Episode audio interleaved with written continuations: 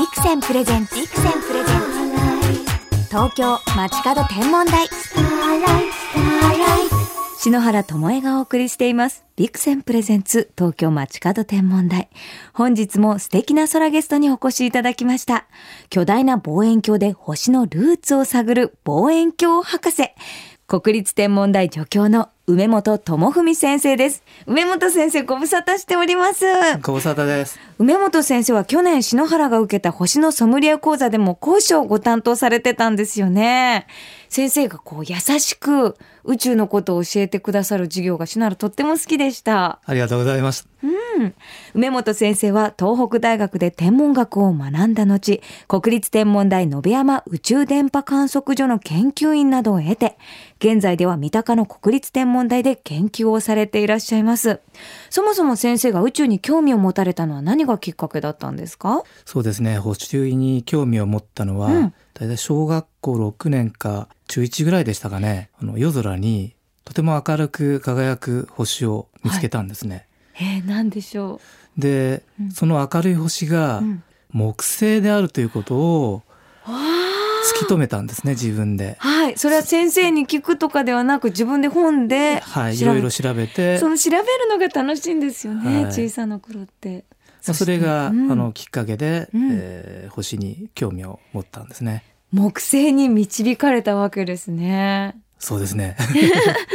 まあそれから興味を持ってですね、うん。望遠鏡をまあ買ってもらって、まあ、夜な夜な星を見るというあことをやってました。へえ、え、でもそのきっかけをくれた木星は望遠鏡で見ることができたんですか？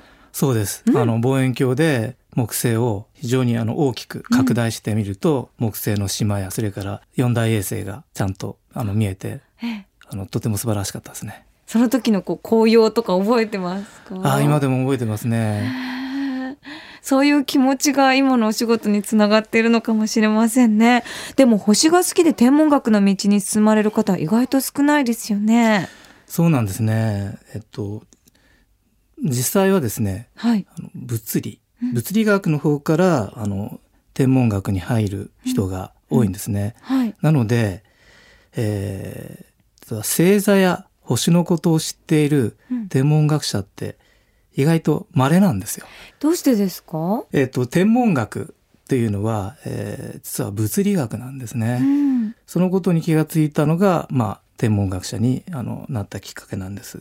私よく言われるのが私結構星座が好きでこう何座何座とか夜空を見てわかるんですけれども学者さんなんかはお料理詳しいんじゃないかななんておっしゃる方もいて割と星と専門のことって違うのかななんて思ったりするんですけど先生は星座とかもお好きですか？はい。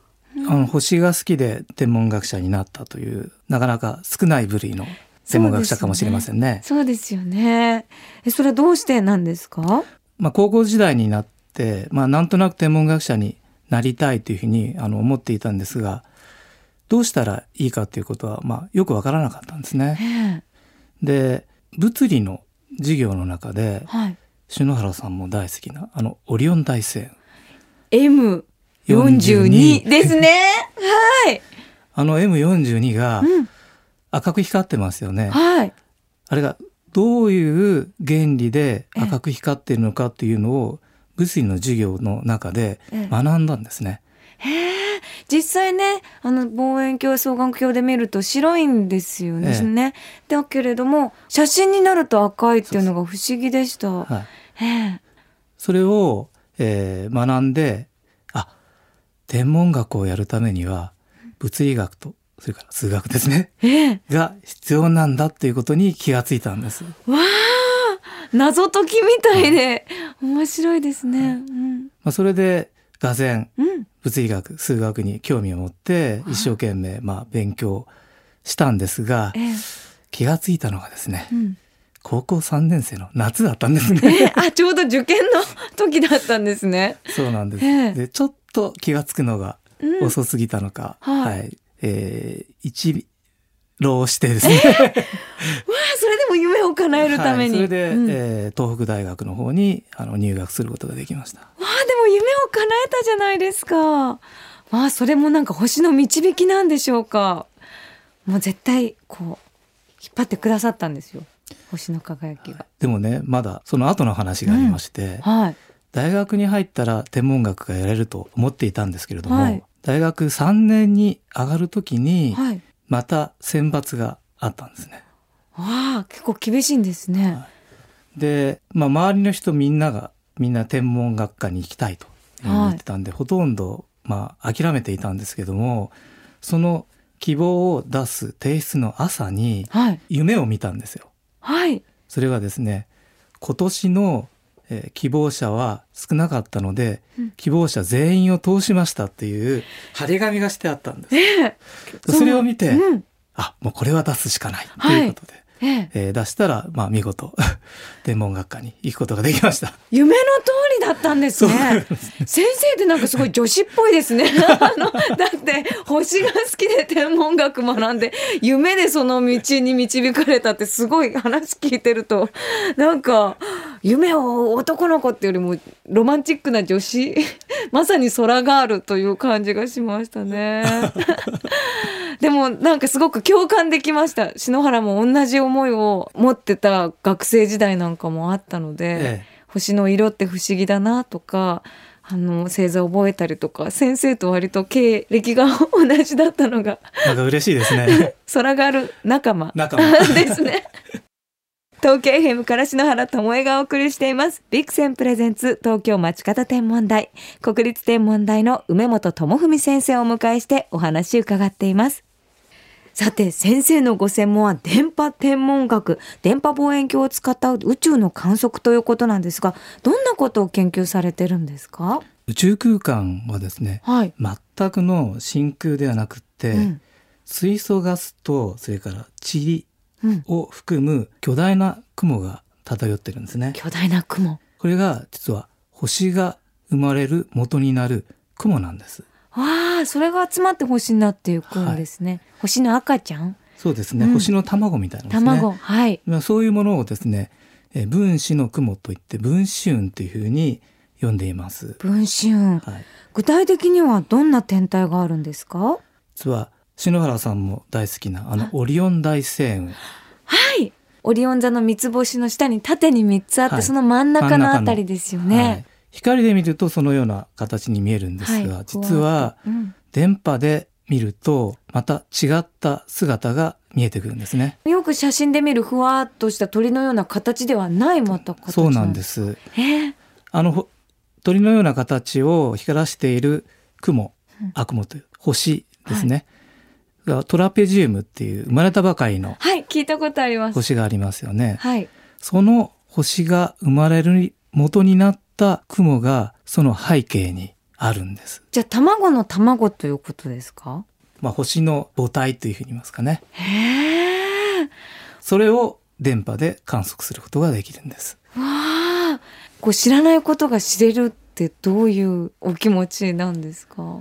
今までうん。謎だったこととか、うんそれから誰もこれまで見たことがなかったようなものがですね、見えてくると、それがやっぱり一番、えー嬉しいですね。楽しいと言いますか。それとこう一人じゃなくて結構仲間の皆さんと一緒にこう研究されてるんですよね。そうなんですよ。それって素敵だなって思うんですけど。ええ、まあいろいろみんなと協力して、うんえーその研究を進めていくっていうことは非常に大切なことで、またですね、まあたくさんの人がい。ますので、ええ。そのいろんな意見をまた集約してやっていくっていうことも結構大変かなっていうところもありますけれども、でもうん。やっぱり新しいうん。誰も見たことがなかった結果が出てくるっていうのはやっぱりそれが一番嬉しいことです。今ってこういろんなことが分かっていく中でみんないろんなことを知ってるようで新しいことって宇宙にいっぱい集まってると思うんですよね。そういうなんか少ない新しいことを研究してるってとっても素敵だなって思いますね。先生その星雲を観測することでどんなことが分かるんですか、私たちの太陽系ができたのはうん、46億年前ですね。はい。でも46億年前に起こったことっていうのはタイムマシーンがない限りわからないですよね。はいところがですね、今まさに星がいろんなところで生まれているわけです。はい生まれる瞬間、はいそれを観測してあげると、うん46億年前に太陽系で起こったことが今まさにはい。そこで起こっているわけですね。どういう現象で地球が生まれたかとかがそう分かってくる。ええそれを知ることによって自分たちのルーツが何なのかどういうことなのかということをですね手に取るようにわかるわけです。先生こうもう命の根源をこうね 探ってるようなね 世界ですよね。やっぱワクワクしますか？はい、うんそうですねやはりタイムマシーンがないとうん見ることができなかったことが今ここで見ることができるっていうのは、とってもワクワク。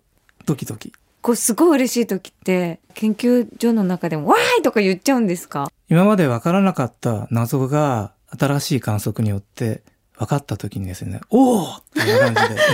先生もテンション上がっちゃう。ええその瞬間があるからこそこう乗り越えられることってきっといっぱいありますよね。でもね次の瞬間にまた新たな謎がそこに出てくるんですね。なので研究は尽きないんですね。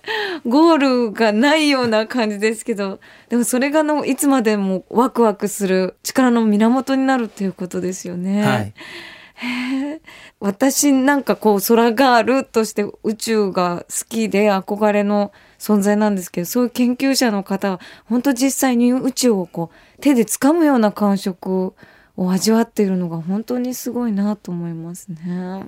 今日素敵なお話たくさん聞かせていただいてちょっと私もなんか研究所の空気を吸えたような感触がありました。今度遊びに行ってもいいですか？ぜひ遊びに来てください。本当ですか？研究のお邪魔にならなければどんな感じなんですか？空間は若い人も結構いるのでなんかあの大学と同じような私天文時代に「昨日の夕暮れ見た?」とか「今もうオリオン座綺麗だよね」みたいなしょっちゅうそういう星の話してたんですけど星の話って普段もされるんですか研究所でも？まあ研究の話ですかね。割とそうなんですね、へえどちらかというとですね、ええあの野辺山ってうん田舎なので、えええーどこのレストランが美味しいとか そういうカジュアルなお話もされるんですね。ぜひ機会があれば伺いたいと思います。さて、梅本先生とお話ししてきましたが、来週もこの東京町方天文台にお越しいただけますか？ぜひそれでは先生、来週も遊びに来てください。よろしくお願いします。本日のゲスト、国立天文台助教の梅本智文先生でした。ありがとうございました。ありがとうございました。木星の4つの衛星が見えるデコボコ月のクレーターもクエスチョンマークに並んだスバルの星々。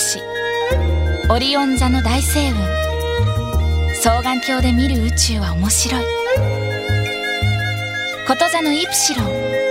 白鳥座のアルビレオ。オリオン座のミンタカ。双眼鏡を使うと一つの名前の星が複数の星の重なりだとわかる。ガスのような天の川も双眼鏡だとグラニュー糖のような無数の星の集まりに見える。まずは双眼鏡を目に当ててみよう。おなんだか視力が上がったぞ。そんな実感が本当にある。星空に入門しよう。双眼鏡のビクセン。ビクセンプレゼンツ東京街角天文台。まもなくお別れです。本日は国立天文台の梅本智文先生にお越しいただきましたが先生のお話聞いたら星に魅了されるエピソードが篠原と一緒だったのにびっくりしましたね。子供の頃に星に魅せられて自分で調べて夢中になる、まあ、先生は研究者へのね道を選んだわけですが篠原は宙ガールの道を選んでねこうやって星がねいつか出会いとしてつなげてくれるんだなって感動してしまいました。梅本先生はまた来週もお越しいただきます。どうもありがとうございました。それでは篠原からこの時期の星空インフォメーションお届けしましょう。夜8時頃、南東の空には冬の一等星が勢揃いしています。冬の大三角、それを含む大きな六角形、冬のダイヤモンドとまるで宝石箱の蓋を開けたかのようにきらびやか。冬の大三角を形作る三つの一等星はオリオン座のベテルギウス、大犬座のシリウス、そして子犬座のプロキオン。子犬座は2つの星からなるとても小さな可愛らしい星座です。一等星のプロキオンは日本では色白、白星などと呼ばれています。その和名が表す通り真っ白に輝く美しい星です。もう一つの二等星は五名座。星座では子犬の頭にあたり泣き濡れた瞳という意味を持ちます。お隣、大犬座の口元に光るシリウスよりずっとささやかな輝きなので、このように呼ばれたんでしょうか。まだ低い空にあり、チカチカと瞬くこの星を見ると、確かにうるうるっと光る子犬の瞳のようにも見えてきます。もうぜひワンちゃん飼ってる方はね、この子犬座、そして大犬座のシリウスは眺めてほしいんですけれども、篠原も星の教科書の絵を描くとき、もう子犬座の目はもうピッカピカにね、潤んだ瞳で描きましたね。何かこう本当に夜空を見上げて、星って綺麗だなっていうね、ワンちゃんの瞳に見えるんですよね。力強いシリウスと並べて、可愛らしいプロキオンの輝き、ぜひ見比べてあげてくださいね。それでは素敵な星空ライフをお過ごしください。東京 FM ビクセンプレゼンツ東京街角天文台。ここまでの相手は篠原智恵でした。また来週のこの時間、星とともにお会いしましょう。